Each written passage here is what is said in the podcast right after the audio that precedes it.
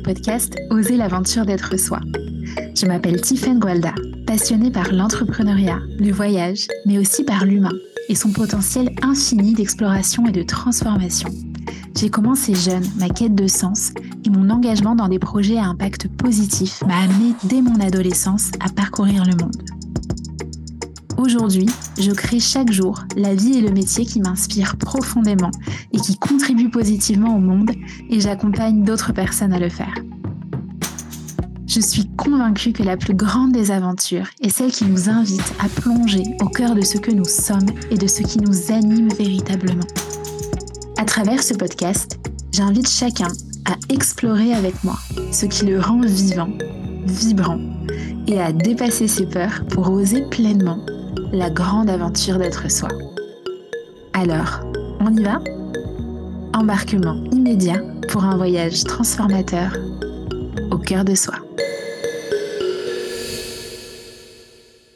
Bonjour à tous et bienvenue dans ce nouvel épisode de podcast en solo où je me réjouis de vous retrouver pour un sujet qu'on va aborder qui est un sujet qui m'est très cher aujourd'hui qui est le Sénégal et la douceur de la vie que je mène ici en Casamance depuis plusieurs années. Alors ça fait un moment que j'avais envie de vous parler de tout ce que vivre au Sénégal m'a apporté. Et puis récemment, j'ai eu plusieurs sollicitations et j'ai été invitée dans différents podcasts pour parler de l'Afrique, pour parler de sa sagesse, pour parler de sa médecine et de finalement comment est-ce que vivre ici me permet de me déployer sur tous les plans et de déployer mes activités. Et je me suis dit que c'était le bon moment pour pouvoir enregistrer un épisode en solo sur ce thème. Vivre au Sénégal a littéralement transformé mon rapport au temps, mon rapport à l'argent, mon rapport au travail, à la famille, à la vie, à la mort. C'est un peu comme si sur le plan à la fois philosophique et spirituel, il y avait énormément de choses qui ont évolué en moi ces dernières années et c'est notamment lié au fait de vivre ici. Je pense qu'il y a des lieux qui nous bouleversent et qui nous changent profondément parce qu'ils nous permettent de nous rencontrer et d'avancer davantage vers notre vérité intérieure. Et c'est ce qui s'est passé pour moi ici, c'est ce qui se passe depuis plusieurs années. Et je crois que c'est la raison pour laquelle la vie me ramène au Sénégal chaque année depuis 2016, soit depuis huit ans maintenant. Alors, avant de vous partager les grands enseignements, j'en ai noté six, j'ai envie de vous parler un petit peu de quelle a été mon histoire avec le Sénégal en particulier. Et puis, en fin d'épisode, je vous partagerai aussi quels sont les enjeux que rencontre ce pays, quels sont aussi les différents projets locaux dans lesquels euh, je suis engagée, dans lesquels on est engagé aussi avec Erwan. Parce que pour moi, aujourd'hui, c'est vraiment devenu évident d'allier à la fois présence en ligne, dans mon activité et aussi ancrage local et de pouvoir œuvrer finalement à la fois pour ma communauté en ligne et aussi pour ma communauté locale ici au Sénégal. J'en profite aussi pour vous partager que mon tout nouveau site internet est en ligne depuis cette semaine et que vous pourrez retrouver tous les projets dont je vais vous parler, que ce soit les invitations à me rejoindre en Casamance ou que ce soit les projets locaux que je soutiens sur place. Donc je vais le mettre en description. De toute façon, il y a à chaque fois en description des épisodes et si vous voulez aller jeter un œil, c'est mon tout nouveau site qui est en ligne depuis cette semaine. Alors pour commencer mon histoire avec le Sénégal. Le Sénégal, donc, c'est pas le premier pays d'Afrique subsaharienne que j'ai découvert puisque je suis partie à l'âge de 16 ans pour une mission d'aide au développement en Ghana. Le Ghana qui est donc un pays anglophone qui se situe entre la Côte d'Ivoire et le Togo. En revanche, le Sénégal, c'est le pays pour lequel j'ai eu un véritable coup de cœur. Et c'est en 2016, donc à l'âge de 22 ans, que j'y suis allée pour la première fois dans le cadre d'un projet associatif à l'époque où j'étais présidente d'une association d'entrepreneuriat social. Et j'ai tout de suite adoré ce pays. J'ai adoré l'énergie vibrante de ses habitants, j'ai adoré les couleurs, les odeurs, l'effervescence. Et je me suis sentie en fait dans mon élément tout de suite. Mais à l'époque, j'étais restée uniquement au nord du pays, c'est-à-dire à Dakar, la capitale, à Saint-Louis, tout au nord du pays, et aussi à Thiès, qui est un peu plus à l'est. Et je me souviens que j'entendais déjà parler de la Casamance, parce que c'est la plus belle région du Sénégal, c'est la région la plus verte, on dit que c'est le poumon du Sénégal, mais à l'époque, j'avais pas eu le temps d'y aller, parce qu'il faut aussi reconnaître que c'est assez loin et que c'est assez enclavé, c'est à 600 km de Dakar, et il faut savoir qu'entre le nord du Sénégal et la Casamance, qui est donc la région la plus au sud, il y a la Gambie, la Gambie qui est un petit pays anglophone enclavé dans le Sénégal. Et ça, c'est le résultat d'un processus de colonisation et de décolonisation absurde, on pourrait dire. Et sous la Casamance, il y a la Guinée-Bissau, qui est un pays lusophone, qui est une ancienne colonie portugaise. Et là où j'habite, pour vous donner une idée, donc en basse Casamance, on est à Cap on est à 10 km de la Guinée-Bissau. Donc ça vous donne un peu l'ambiance générale dans laquelle on évolue parce que on est à la fois au carrefour de la Gambie, de la Guinée-Bissau et évidemment du Sénégal. Donc ça, c'est la manière dont j'ai rencontré le Sénégal en 2016. Et puis par la suite, après mes études, j'ai rejoint la direction développement durable d'une grande entreprise de tourisme français et j'ai candidaté à l'époque pour un programme qui s'appelait les congés solidaires et qui était la possibilité pour les salariés en bureau de poser une semaine de congé dédiée à une association partenaire de la fondation d'entreprise. Et j'ai candidaté et au regard de mon CV et de mes expériences passées, ils m'ont envoyé tout de suite. Et coup du destin, ils m'ont envoyé où? Au Sénégal, en Casamance, à Cap Skirring, qui est le village où j'habite aujourd'hui. Et c'est là que j'ai rencontré Erwan, qui travaillait pour la même entreprise française, mais sur place localement. Et donc, je suis revenue dans l'année qui a suivi, je suis revenue plusieurs fois pour revoir Erwan. Et comme lui, il travaillait la journée, moi, je me rendais dans les différentes associations que j'avais rencontrées et avec lesquelles j'avais collaboré. Et puis par la suite, on m'a proposé un poste de deux ans en tant que responsable de la fondation sur la zone Sénégal-Tunisie. Et donc c'est comme ça que je suis venue vivre ici pendant presque deux années, deux saisons, on pourrait dire, puisqu'ici on, on parle plutôt en termes de saison, où j'ai pu accompagner des associations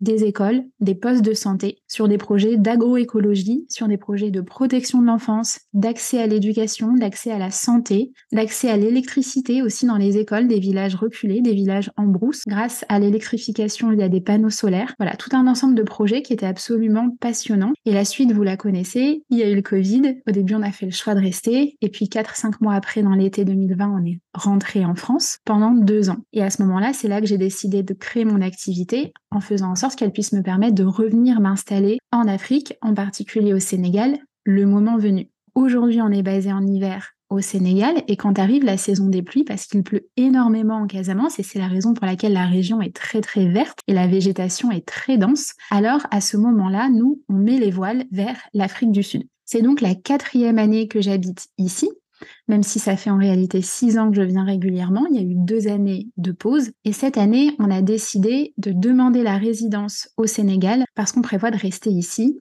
dans les années à venir. Et d'ailleurs, il faut savoir aussi que c'est au Sénégal qu'est née l'idée de lancer ma propre activité puisque c'était pendant la période Covid où nous à l'époque on n'était pas confinés ici, mais l'activité professionnelle était ralentie évidemment dans l'univers euh, touristique. Et donc ça m'a laissé beaucoup de temps pour me poser les questions, ça a vraiment ouvert un espace de réflexion.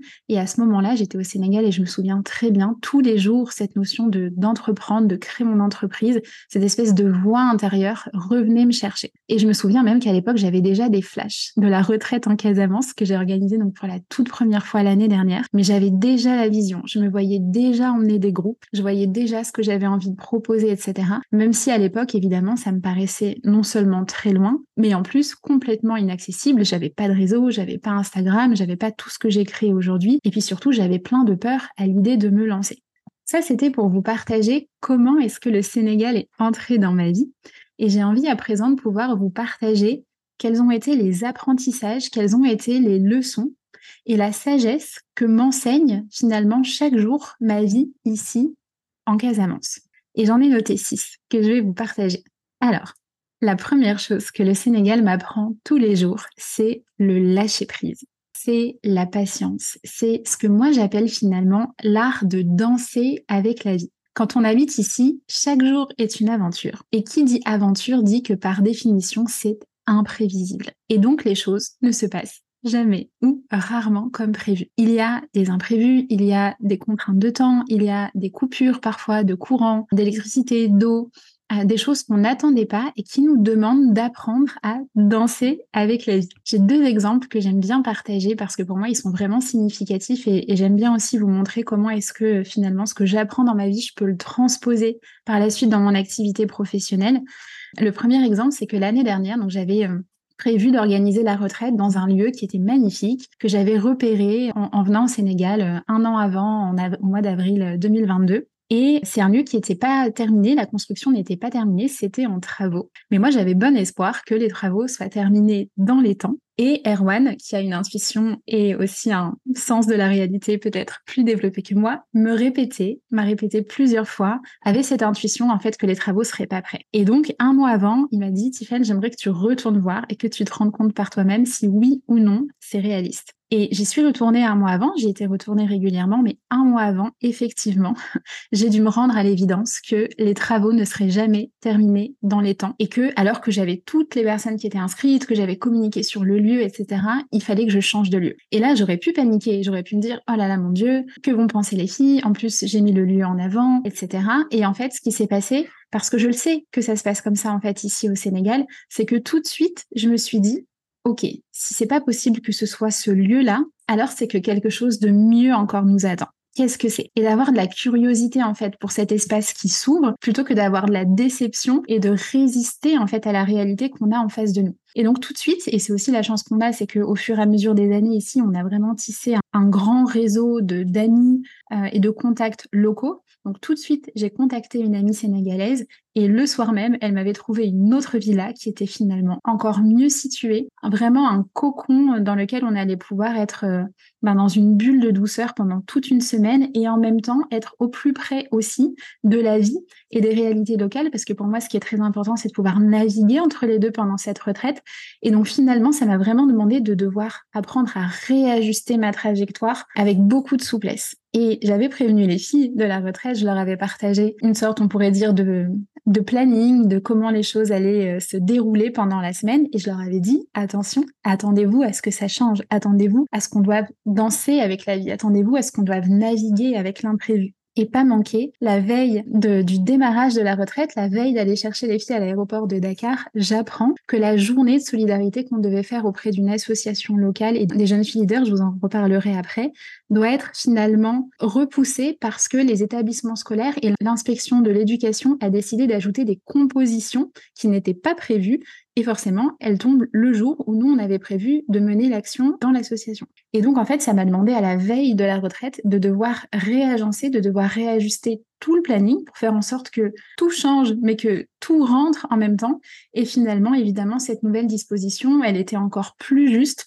Et donc voilà, c'est vraiment moi ce que j'appelle l'art de danser avec la vie, c'est d'accueillir l'imprévu, de lâcher prise. Qu'est-ce que ça signifie lâcher prise? Pour moi C'est-à-dire lâcher le contrôle, ce sur quoi on n'a pas la main, sur les événements extérieurs qui ne dépendent pas de moi. La construction du lieu de retraite ne dépend pas de moi. L'inspection, les choix de l'inspection de l'éducation ne dépendent pas de moi. Par contre, ce qui dépend de moi, c'est comment est-ce que moi je vais réagir, comment est-ce que moi je vais répondre à l'annonce de cette situation? Et comment est-ce que je vais ajuster ma trajectoire? Donc pour moi, c'est ça que ça signifie le lâcher prise, c'est comment est-ce que je reviens dans ma sphère d'influence, ce sur quoi j'ai la main. Et le Sénégal, la vie ici, m'apprend ça tous les jours. Le deuxième grand enseignement, et vraiment quelque chose qui est précieux pour moi, que je cultive en vivant ici, c'est la présence. C'est l'art de revenir à l'essentiel, de me dépouiller du superflu et de revenir dans l'ici et maintenant. Ici au Sénégal, il y a beaucoup de personnes qui vivent sous le seuil de pauvreté, on pourrait dire, qui n'ont pas accès aux soins, qui n'ont pas accès chez eux à l'électricité, à l'accès euh, voilà, à une insertion économique, à l'éducation, etc. Et c'est comme si quelque part le futur est tellement incertain qu'il n'existe pas dans la représentation euh, mentale.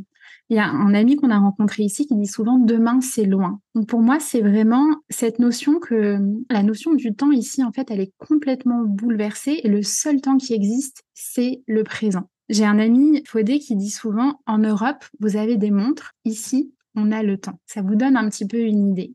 Et j'ai partagé il y, a, il y a quelques jours un post sur Instagram où je parle de cette idée de quelque chose qu'on me renvoie souvent, qui est ma force tranquille, cette capacité que j'ai à être ancrée, à être sereine, à être calme. En fait, c'est vraiment quelque chose que j'ai énormément appris à cultiver ici, parce que le fait de vivre ici, ça me relie profondément à l'essentiel. Ça me relie à l'ici et maintenant. Ça me relie à la nature. La nature ici est extrêmement abondante. C'est comme si tous nos sens en fait étaient mis en éveil constamment et donc ça nous oblige à être dans une qualité de présence qui est vraiment très très importante. C'est un peu comme si c'était une connexion, on pourrait dire sacrée à l'ici et maintenant et en même temps à l'éternel parce que ça va ensemble. Et pour moi, la présence aujourd'hui, la façon dont je le vois, c'est que c'est vraiment comme si c'était une porte d'entrée vers la grâce, vers l'inattendu, vers la magie des rencontres, vers la connexion à soi, vers la connexion à l'autre, vers la connexion au divin autour de soi. Et donc, c'est vraiment une des grandes qualités que je, que je développe en fait en vivant ici, c'est ma qualité de présence. Et c'est une qualité qui m'est évidemment infiniment précieuse dans mon activité professionnelle et dans ma posture de coach. Ensuite, un autre grand enseignement et quelque chose que j'apprends à cultiver en vivant en Casamance, c'est ma curiosité, c'est mon humilité et c'est être à chaque instant dans cette posture du débutant. Et ça, c'est quelque chose que j'applique aussi beaucoup à l'entrepreneuriat parce que trop souvent, en fait, en Occident, on a la chance de faire des études et on a parfois cette impression, et je l'ai eu aussi par le passé, qu'on est sachant parce que on a fait des études parce que on a eu la chance d'avoir euh, un bagage économique, culturel, euh, social qui est assez euh, conséquent et des compétences qu'on a développées. Et en fait, c'est très important de faire la différence entre le savoir et la sagesse. Et ici, on rencontre énormément de sagesse de la part de personnes qui sont pas forcément des personnes qui ont fait des études, mais qui ont cette lucidité, cette, euh, cette clarté intérieure, cette vérité, cette sagesse à l'intérieur d'eux. Et parfois, ça va être au détour d'une conversation avec un pêcheur, avec une maraîchère, avec un villageois, que tout à coup, une, un éclat de sagesse, une pépite de vérité va être amené et je m'en saisis et ça me nourrit en fait énormément. Et donc, je crois aussi qu'on a beaucoup de choses à déconstruire et le fait de vivre ici, ça m'a amené à déconstruire, comme je vous le disais, mon rapport au temps, à l'argent, à la famille, à énormément de, choses en fait. Et ce que je trouve extraordinaire, c'est que vivre ici et les personnes qu'on est amené à rencontrer ici, elles nous transforment et elles nous apportent énormément, non pas par ce qu'elles savent, mais par qui elles sont. Et ça, pour moi, ça demande vraiment de revenir dans cette posture d'humilité, dans cette posture d'apprentissage, d'avoir de la curiosité pour ce que je peux apprendre de la part de quelqu'un qui a une culture complètement différente de la mienne, qui parfois partage pas forcément euh, ma langue ou en tout cas euh, certains éléments de langage, mais c'est un univers qui est complètement différent. Et pour Erwan et moi, c'est aussi vraiment très important d'être dans cette démarche-là vis-à-vis des projets locaux dans lesquels on s'implique pour faire en sorte de ne pas arriver dans une démarche de conseil et dans voilà ce que vous devriez faire, mais plutôt être dans, OK, quelle est votre vision? De quoi est-ce que vous avez besoin pour pouvoir accomplir cette vision? Et comment est-ce qu'on peut vous accompagner à le faire? Et finalement, pour moi, c'est vraiment revenir dans cette posture d'entrepreneur, dans cette posture aussi de coach quelque part, où c'est beaucoup plus empuissant pour une personne parce qu'on va l'amener en fait à développer ses propres ressources. Et c'est beaucoup plus gratifiant aussi pour elle parce qu'on va être vraiment à l'écoute ben, du message qu'elle a à cœur de nous transmettre et être vraiment plutôt dans cette posture de d'ouverture et de réception plutôt que de euh, s'ériger finalement en, donneur de leçons. Donc moi, je reçois beaucoup, beaucoup plus de leçons en vivant ici que je n'en donne. Et ça m'amène à mon quatrième point qui est quelque chose que j'ai énormément développé en habitant ici, c'est ma capacité à recevoir. Et ça, c'est quelque chose que je n'avais presque pas avant, en tout cas que j'avais très peu développé. Et c'est vraiment le fait de vivre au Sénégal, c'est aussi la présence d'Erwan à mes côtés qui m'a qui m'a amené en fait à prendre conscience d'à quel point j'avais de la difficulté à recevoir, à quel point j'avais de la difficulté à recevoir un compliment, à recevoir un cadeau, à recevoir une invitation à déjeuner, parce qu'en fait j'avais cette sensation que j'étais redevable. J'avais la sensation de pas mériter, ce que je recevais. Ou bien j'étais gênée si parfois j'avais plus de moyens que la personne qui allait m'offrir quelque chose. Et aussi j'avais cette peur de déranger. Sauf que voilà, ici au Sénégal, on est au pays de la teranga. Et la teranga, ça signifie l'hospitalité, ça signifie la générosité, ça signifie l'accueil. Et en vivant ici, je me rendais bien compte que tous les jours, je recevais. Je recevais des compliments, je recevais des remerciements, je recevais des cadeaux, je recevais des invitations. Ce soir, par exemple, on est invité à manger le petit boudienne, qui est le plat national chez notre ami Faudé. En fait, on est invité très, très souvent. La semaine dernière, on nous a offert du jus de bissap, c'est le, le jus de la fleur d'hibiscus. Euh, parfois, ça arrive dans les taxis collectifs que des gens veuillent payer pour ma course et c'est, c'est pas moi qui paye en fait ils me disent bah voilà euh, on, termine la course et euh, ils me disent bah non en fait je, vais payer pour toi ça arrive aussi euh, si j'ai un sac qui est un peu lourd à porter ou une valise tout de suite en fait il va y avoir quelqu'un qui va spontanément se proposer pour m'aider à porter sans rien me demander en retour. Et moi au début vraiment J'insistais parce que je me disais, mais non, je suis capable de porter moi-même les affaires, et je suis capable de payer moi-même la course, et etc., euh, etc. Et je pense qu'aussi c'est vraiment lié à la façon dont on nous éduque, à la façon dont on nous conditionne en Europe, en Occident, à être finalement dans cette énergie très masculine. Et le fait de vivre ici, ça m'a amené à développer une énergie, à reconnecter en fait avec une énergie beaucoup plus féminine et à être davantage dans l'accueil, dans le recevoir et dans l'ouverture. Et plus j'ai commencé à recevoir, plus ça s'est transposé aussi dans mes activités professionnelles. Et j'ai été capable de recevoir et d'accueillir plus de clientes, plus d'argent, plus de soutien. Donc développer ma capacité à recevoir, c'est quelque chose que m'a beaucoup enseigné le fait de vivre ici en Casamance. Le cinquième point, la cinquième grande leçon que j'ai beaucoup développée en vivant ici, c'est le fait d'apprendre à poser des limites. Au début, je me suis retrouvée énormément sollicitée dans ma vie personnelle quand j'allais me balader ou dans ma vie professionnelle, notamment parce que je travaillais pour une fondation d'entreprise en lien avec des projets locaux, que j'avais un budget, des fonds à distribuer, etc. Donc j'étais très sollicitée. Et vivre ici au Sénégal, ça m'a demandé d'apprendre à poser de meilleures limites. Ça m'a demandé d'arrêter de vouloir être gentille et d'apprendre à être vrai. Ça m'a demandé d'arrêter de vouloir trop en faire et d'apprendre à respecter mon écologie personnelle, là où j'avais envie avant d'être un peu sur tous les fronts. J'ai toujours cette envie, mais maintenant je sais poser des limites. Ça m'a demandé d'apprendre à dire non à des personnes ou à des projets qui viennent davantage prendre mon énergie plutôt que de m'en donner. Et c'est vraiment un thème sur lequel je pars de très loin, donc c'est pas encore complètement acquis. C'est, je dirais que c'est work in progress. Je sens aujourd'hui que j'arrive à un nouveau niveau de limite, c'est-à-dire que j'ai appris à dire non à des personnes ou à des projets qui me prennent de l'énergie, auxquels avant j'aurais dit oui, alors qu'à l'intérieur, j'aurais plutôt eu envie de dire non. Et maintenant, j'arrive à un nouveau niveau de limite où je dois apprendre à dire non à des projets ou à des personnes que j'aime, pour lesquelles vraiment, vraiment, j'aurais envie de dire oui, mais pour lesquelles j'ai pas forcément l'espace de le dire. Et je vous donne un exemple. L'an passé, on a reçu beaucoup de visites de la part de nos proches ici au Sénégal, aussi parce que ben, c'est un endroit qui est paradisiaque, qui est ressourçant, qui est euh, dépaysant. Et sur les huit mois qu'on a passé au Sénégal, je crois que pendant quasiment cinq mois, on a eu de la visite. Et c'était trop pour nous. C'était trop, surtout que les personnes qui viennent nous rendre visite, la plupart du temps, ben, elles sont en vacances. Et nous, on n'est pas en vacances, en fait. On travaille. Donc, cette année, on a décidé de faire une année blanche et de ne pas recevoir euh, de proches, mais de vraiment pouvoir se concentrer sur nous, sur nos projets et sur nos activités professionnelles. Et dans le futur, on aimerait pouvoir recevoir nos proches, mais dans un dosage qui est beaucoup plus juste pour nous. Parce que, encore une fois, on n'est pas en vacances, on travaille. Et donc, on ne peut pas offrir la qualité de présence qu'on aimerait ou qui est la même que si on était nous aussi en vacances. Et enfin, je dirais que la dernière qualité, le dernier enseignement euh, de cette vie en Casamance, de cette vie au Sénégal, en Afrique en règle générale, c'est vraiment la notion de débrouillardise, d'apprendre à trouver des solutions pour tout. Parce qu'ici, ben, il n'y a pas grand-chose, il y a peu de moyens, mais par contre, de la créativité et des solutions, il y en a plein. Ça reprend un peu cette expression de nos amis sud-africains que j'ai partagé dans le podcast Trois mois d'entrepreneuriat nomade en Afrique du Sud, qui est, je crois, l'épisode numéro 3. Cette notion de we'll make a plan. Whatever happened, we'll make a plan.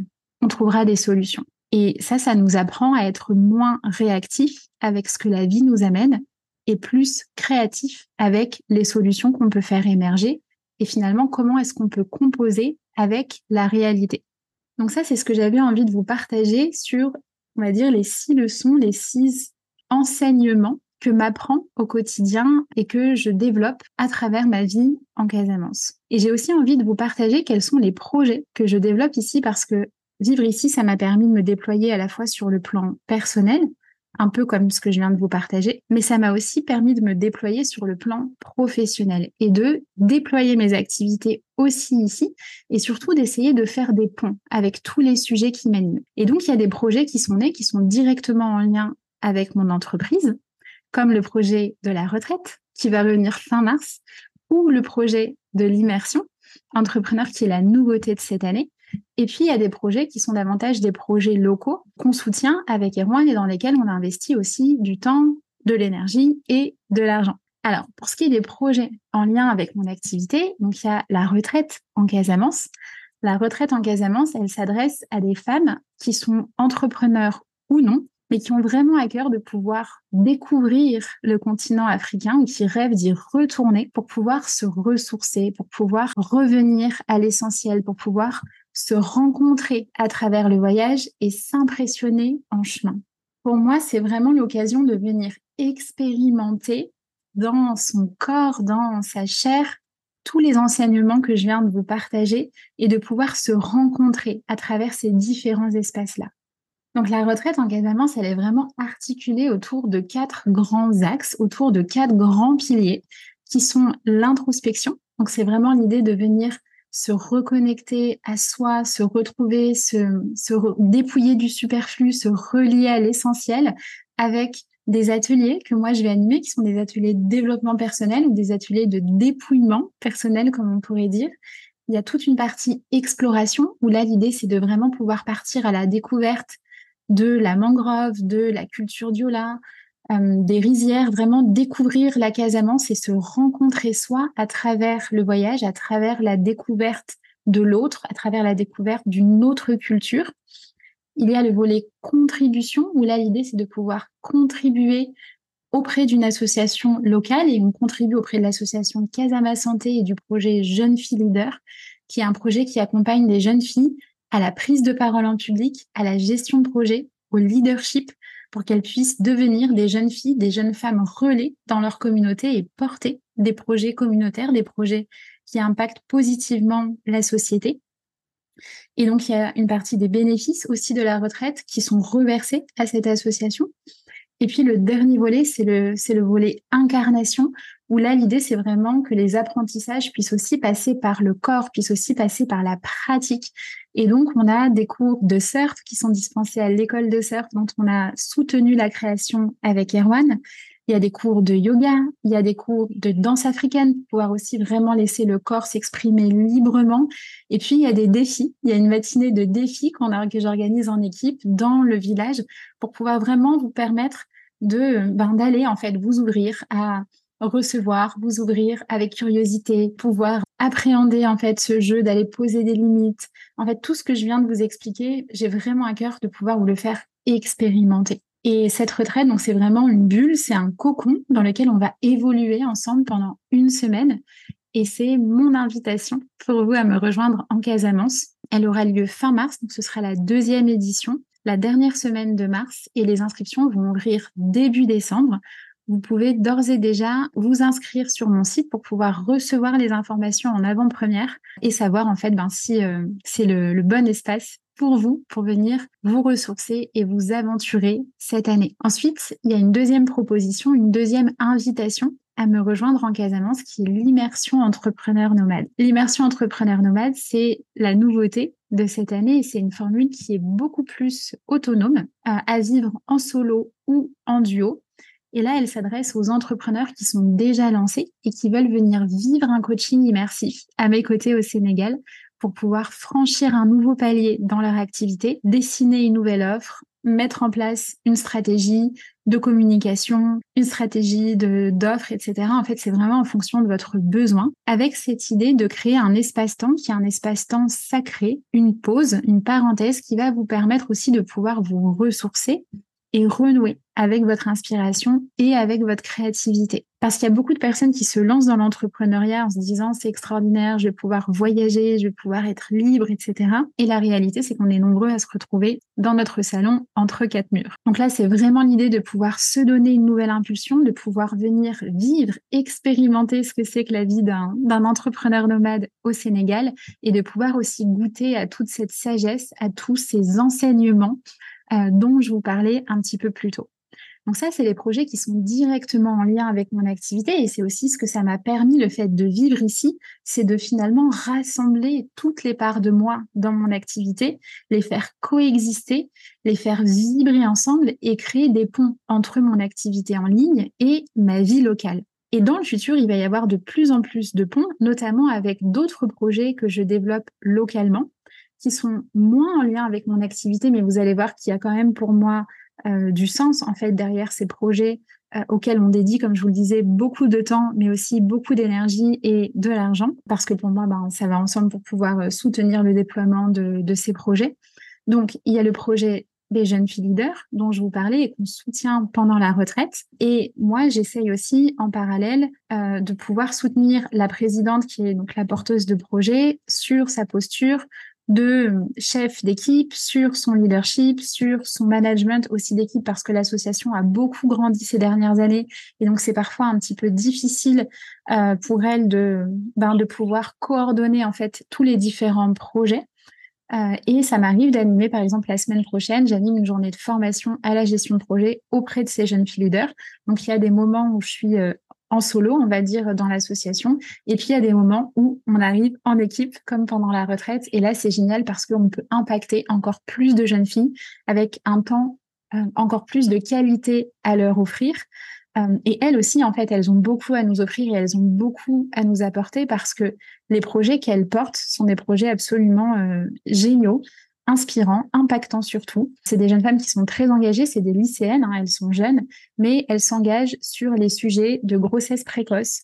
Elles s'engagent sur la précarité menstruelle, qui est euh, un défi ici pour les jeunes filles, pour les femmes en règle générale au Sénégal. Elles s'engagent sur les inégalités hommes-femmes, elles s'engagent sur la gestion des déchets, euh, voilà, elles sont vraiment très très éveillées et moi j'apprends énormément à leur contact. Le projet Jeune Fille Leader pour moi c'est un projet qui me tient vraiment à cœur parce que euh, je trouve que ça fait complètement le lien avec l'activité que je développe et finalement c'est comment est-ce qu'on fait pour faire rayonner l'entrepreneuriat et le leadership des femmes et de la jeunesse à la fois en France mais aussi sur le continent africain.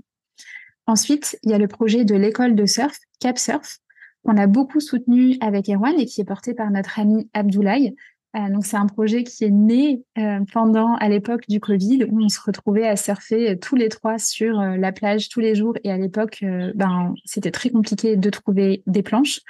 Et c'est vraiment la mission de CapSurf c'est de rendre accessible le surf en Casamance à la fois aux voyageurs mais aussi pour les locaux puisqu'aujourd'hui on entraîne quatre jeunes. euh, à qui on a appris à nager et à qui on apprend à surfer avec des cours collectifs. Et on fait aussi de la sensibilisation sur la question des déchets, parce qu'il faut savoir qu'il y a énormément de déchets plastiques au Sénégal, et donc on est en train de mettre en place ce qu'on appelle des opérations 7 cétales. Ici, c'est les opérations de nettoyage, de ramassage, euh, on est en train de voir comment est-ce qu'on peut se coordonner avec le centre de tri des déchets de Capskiring et aussi on est en lien avec l'association Surfrider qui devrait pouvoir nous euh, fournir un soutien euh, matériel, logistique pour organiser ces opérations et c'est une association qui est assez connue, qui œuvre au Maroc, au Sénégal, dans différents endroits, notamment sur la préservation des océans et la préservation du littoral. On a aussi été beaucoup soutenu par l'association Surfeurs Solidaires et notamment Baptiste qui est à l'île d'Oléron et qui nous a donné déjà l'année dernière du matériel euh, pour le surf, donc des combinaisons, des bodies euh, et euh, des liches, voilà, différents matériels pour l'école de surf. Et cette année, il nous a fait un don très généreux de six planches de surf, plus les board bags pour pouvoir les envelopper et les transporter. Et donc, on les a acheminés, Erwan et moi. Ça a été un sacré défi parce qu'on avait aussi quatre valises, trois pour nous, une pour Capsurf. Mais donc voilà, on est, on a pris l'avion cette année avec quatre valises et six planches de surf. Et on est euh, infiniment reconnaissant en fait de toute l'aide qu'on reçoit euh, pour ce projet. C'est un projet dont on est très fier. C'est un peu notre projet euh, pilote, on pourrait dire. Il a permis de créer quatre emplois locaux. Et on avait créé avec Erwan la première année de la création une cagnotte en ligne qui est toujours accessible, sur laquelle on a récolté 3000 euros pour l'instant et qui nous a permis de pouvoir créer l'école de surf, déployer l'école de surf parce que la taille a doublé depuis l'année dernière. Là, cette année, on vient d'ajouter des sanitaires. Il y a une douche qui a été aussi créée. Et dans le futur, la prochaine étape, ça va être l'électrification avec l'accès à des panneaux solaires. On y travaille step by step, mais en tout cas, c'est un projet euh, qui nous anime beaucoup parce que voilà, c'est aussi à la croisée euh, de nos deux univers. Donc, euh, on s'amuse beaucoup. Et aussi parce que c'est un projet qui est porté avec un ami qui nous est très cher euh, et, c'est génial en fait de pouvoir créer des ponts, créer des liens et, créer des projets aussi en collaboration avec nos amis sénégalais. Donc ça, c'est pour le projet CapSurf. Et il y a un dernier projet dans lequel on est engagé avec Erwan, qui est le projet Sawara, qui est un projet de cuiseur sur lequel j'ai travaillé il y a dix ans, puisque c'est le projet qui m'a fait venir au Sénégal en 2016 euh, et qui est toujours en fait d'actualité aujourd'hui. Ah, donc là, c'est un autre enjeu de société, c'est le fait, c'est quelque chose qui n'est pas très connu, Mais en Afrique de l'Ouest, il y a 200 000 femmes qui meurent chaque année dues à l'inhalation des fumées toxiques quand elles font la cuisine, parce qu'elles cuisinent avec des techniques de cuisson traditionnelles et notamment une technique qu'on appelle le feu trois pierres, euh, qui est en fait ben, trois pierres sur lesquelles on va venir mettre du bois et pendant lesquelles on va cuisiner euh, pendant deux heures, trois heures de temps, parce qu'en général, c'est des plats qui sont assez longs à préparer. Et ce qui se passe, c'est que ces femmes inhalent euh, du dioxyde de carbone pendant plusieurs heures par jour et ça crée des problèmes de détresse euh, respiratoire et des problèmes sanitaires qui sont très importants. D'autant plus que le temps de cuisson est très long et donc le temps qui est consacré à la cuisine est du temps qui ne peut pas être consacré à des activités génératrices de revenus. Et enfin, c'est un mode de cuisson qui nécessite beaucoup de bois.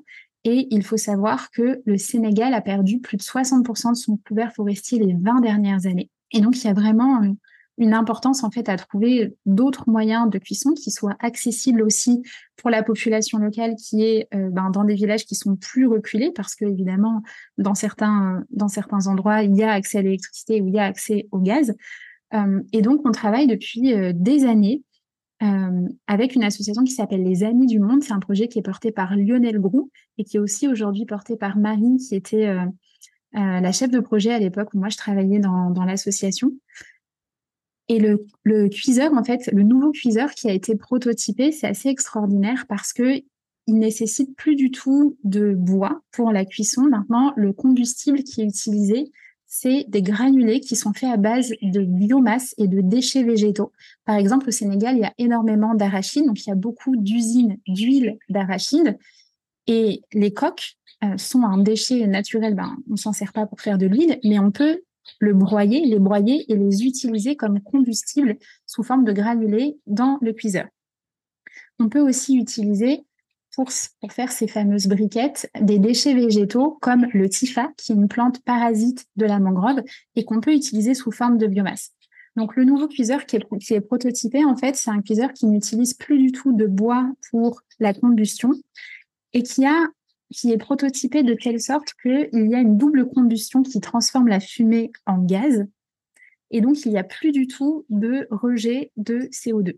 Voilà, donc c'est vraiment un très grand projet. C'est un projet d'envergure qu'on est content de soutenir avec Erwan, que j'ai soutenu aussi l'année dernière à travers le projet L'entreprise consciente aux côtés de Fleur Moreau et Alizé Echen. Et cette année, on soutient notamment le raid Roue libre sur la Teranga qui devrait avoir lieu en octobre prochain, porté par Lionel Group, qui est un raid à vélo en 20 jours de Rouen jusqu'à Saint-Louis au Sénégal. C'est un exploit sportif qui est très important pour pouvoir sensibiliser sur les enjeux de la cuisson propre au Sénégal notamment, euh, mais qui en réalité est un enjeu qui est partagé par de nombreux pays du monde puisque il y a dans le monde plusieurs milliards de personnes aujourd'hui qui cuisinent avec des techniques de cuisson traditionnelles. Donc, autant vous dire qu'on s'ennuie pas, d'où l'importance, comme je vous le disais, d'apprendre à poser des limites, euh, et aussi d'apprendre à demander et à recevoir de l'aide. Avec Erwan, on a une grande vision pour le futur. On aimerait créer une sorte d'incubateur pour pouvoir accompagner les porteurs de projets à structurer leurs projets, à lever des fonds d'amorçage et à développer leurs compétences et leur posture d'entrepreneur. Donc, on sait que ça viendra step by step. On sait aussi qu'on a besoin d'être entouré parce que c'est un grand projet qu'on n'est pas en mesure de porter seul. Et moi, dans le futur, j'aimerais pouvoir faire de plus en plus de ponts entre les femmes que j'accompagne en ligne et les porteurs de projets que j'accompagne ici. Je le fais déjà quelque part à travers la retraite en Casamance et les immersions entrepreneurs nomades. Euh, pour l'instant, c'est la forme que ça prend, mais je sais que dans le futur, ça prendra une autre forme. En tout cas, si vous voulez découvrir davantage les projets ou si vous voulez les soutenir, que ce soit le projet Jeune Fille Leader, Capsurf ou Sawara, sachez que vous pouvez les retrouver tous les trois sur mon site internet dans l'onglet Engagement solidaire. Voilà ce que j'avais envie de vous partager dans l'épisode d'aujourd'hui. J'espère que c'est un épisode qui vous aura inspiré, j'espère que c'est un épisode qui vous aura fait voyager, qui vous aura montré comment est-ce qu'on peut faire du voyage un accélérateur de croissance personnelle et aussi un levier de développement pour notre activité, à la fois pour que ce soit à notre service et aussi pour que ce soit au service de la communauté. Euh, j'espère que ça vous montre aussi qu'il y a différentes manières de s'engager et de pouvoir contribuer chacun à son échelle avec vraiment cette idée qu'on n'est pas obligé de tout porter seul et que c'est important de s'entourer, que c'est important aussi, je l'ai pas dit, mais je pense qu'un jour je ferai un épisode entier sur ce thème, de ne pas être dans la posture du sauveur, dans une, dans quelque chose qui serait euh, sacrificiel, mais vraiment être dans une posture de responsabilité, dans une posture d'empuissancement et dans comment est-ce que je peux euh, accompagner la transition, comment est-ce que je peux accompagner le changement. Et je n'ai pas à tout porter sur mes épaules et de toute façon, ce serait pas euh, en puissançant pour les autres, de tout porter sur mes épaules parce que c'est beaucoup plus puissant si j'amène l'autre à développer ses compétences, si j'amène l'autre à développer ses ressources, à développer son pouvoir d'agir, alors on devient tous des co-créateurs puissants d'une nouvelle réalité qu'on a envie de voir émerger. Je vous retrouve la semaine prochaine pour un nouvel épisode où on partira aussi en Afrique avec une aventurière de haute voltige, une femme extrêmement inspirante que j'ai la joie d'avoir interviewée cette semaine. Et d'ici là, je vous souhaite de prendre soin de vous et de respecter votre écologie personnelle. À bientôt!